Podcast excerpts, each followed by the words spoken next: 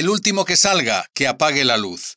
Desde la revolución, Cuba no ha conocido un éxodo tan masivo. El que puede se larga de esa isla prisión donde todo falla, todo se derrumba, la comida no alcanza, el sistema de salud es una farsa y la educación puro adoctrinamiento. Y todo bajo el control del gran hermano que no duda en reprimir y encarcelar al que proteste. Mientras, Naciones Unidas premia al régimen eligiendo a Cuba por sexta ocasión como miembro destacado del Consejo de Derechos Humanos. No cabe mayor burla y disparate. No te vayas, quiero contarte sobre esta agónica situación de Cuba y por qué este 2024 debería marcar el principio del fin de un régimen comunista podrido y en fase terminal. Sí amigos, la revolución cubana está muerta. Hola, soy Constantino de Miguel. Bienvenidos a mi canal desde mi punto de vista.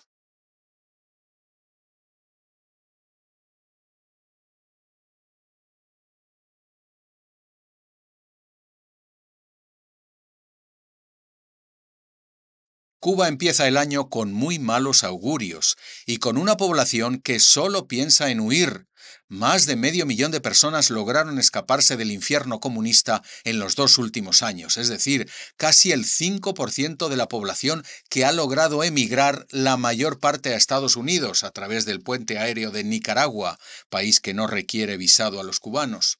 De Centroamérica pasan a México, donde algunos se quedan, y el resto cruza como puede al norte. Otros cubanos se fugaron a Sudamérica a través de la Guyana, que tampoco exige visa. De ahí muchos se establecen en Brasil y Uruguay. Después hay otra vía hacia Rusia, que tampoco pide visa, cuyo gobierno ofrece trabajo a los cubanos, muchos de los cuales, por cierto, terminan cavando trincheras en la guerra contra Ucrania. Pero esa es otra historia. La desesperación también empuja a muchos cubanos a huir en balsas con trágicas consecuencias. Lo cierto es que se está produciendo la mayor crisis migratoria desde que Fidel Castro entrara en La Habana en 1959, mayor que la de los Marielitos o la de los Balseros. ¿Y quiénes se marchan? Los más desesperados, los más valientes y también los más preparados, dejando a Cuba sin fuerzas productivas es la estampida de un infierno de represión, un país fallido donde son habituales los cortes eléctricos y la escasez de alimentos básicos, donde la gasolina está racionada y es impagable, mientras los servicios públicos, como salud o educación, son un completo desastre. En Cuba no se vive, se sobrevive. Si trabajas tu salario es de 8 dólares al mes, si eres jubilado 6 dólares. Ese dinero obviamente no alcanza para comprar comida. Desde la pandemia, los precios en Cuba han aumentado más de un 50%, así que la mayoría recurre al trapicheo, a prestar servicios y hacer faenas de todo tipo. Otros tienen la suerte de contar con el familiar en Miami o con las moneditas de los turistas, y después si logran reunir unos pesos, tienen que aguantar horas interminables a la cola con una libreta de abastecimiento para procurarse solo lo más básico, huevos, harina, arroz, leche y todo racionado. Si quieres ropa o calzado, encontrarás tiendas vacías o con productos insuficientes y en mal estado. Si caes enfermo, pobre de ti. No quedan medicamentos en las farmacias y los hospitales carecen de instrumental básico. Muchos doctores han desertado, no pueden huir de la isla, pero se niegan a trabajar a cambio de favores o donativos. Sí amigos, Cuba vive de las limosnas, llámense remesas de los exiliados o propinas de los turistas.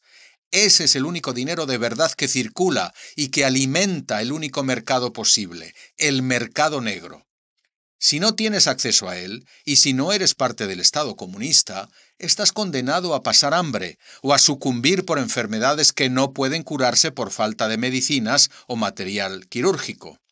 El caso es que más del 88% de la población vive en una pobreza que el régimen ya no puede ocultar. La mendicidad y la prostitución, incluyendo la infantil, son fenómenos sangrantes y cada vez más extendidos porque el trabajo ya no paga.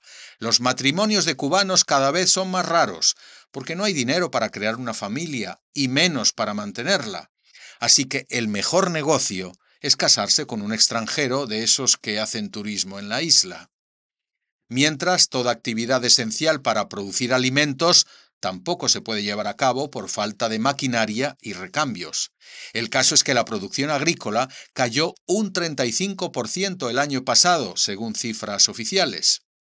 Es el comunismo, amigos. Como dice mi ley, en Venezuela no se produce apenas petróleo, en Argentina apenas carne y en Cuba apenas azúcar.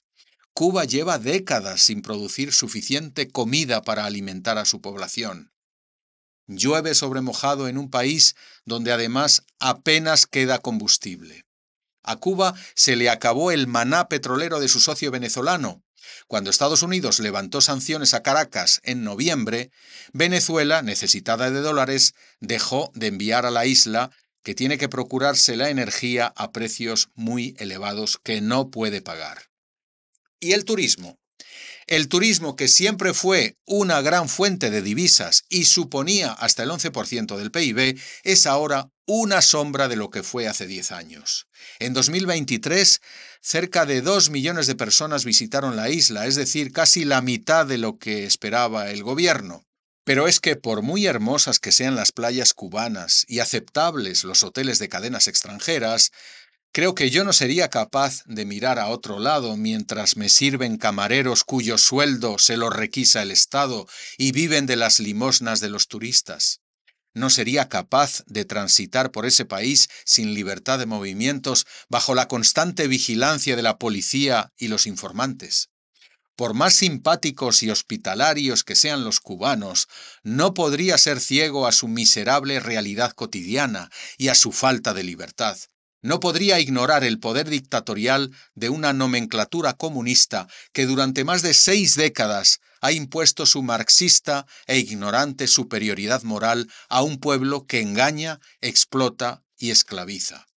Se me atragantaría el mojito de contemplar la triste decadencia de La Habana y de tantas ciudades cubanas donde todo se derrumba y las calles son auténticos vertederos de basura. No soportaría ver a tantos ancianos esqueléticos, jóvenes frustrados, familias sin esperanza y todos con temor a expresar sus anhelos de pan y libertad, so pena de ser encarcelados, como los que osaron levantarse en julio de 2021 clamando patria o vida. Cuba tiene una de las mayores poblaciones carcelarias del mundo y miles de personas retenidas y amenazadas en sus propias casas. Con la reforma del Código Penal cubano, el acoso y la intimidación contra opositores, activistas y periodistas es la nota dominante.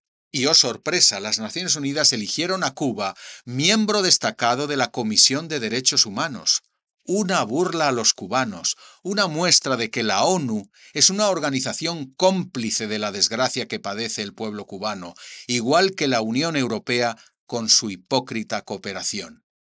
Tampoco soporto saber que en Cuba anida esa serpiente del socialismo siglo XXI que ha envenenado a muchos países de Iberoamérica de la mano de espías y agitadores cubanos.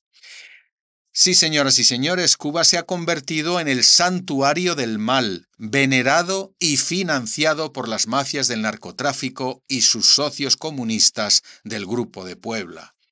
Ya se cumplen 65 años de comunismo en Cuba, para desgracia de ese país y de toda Iberoamérica.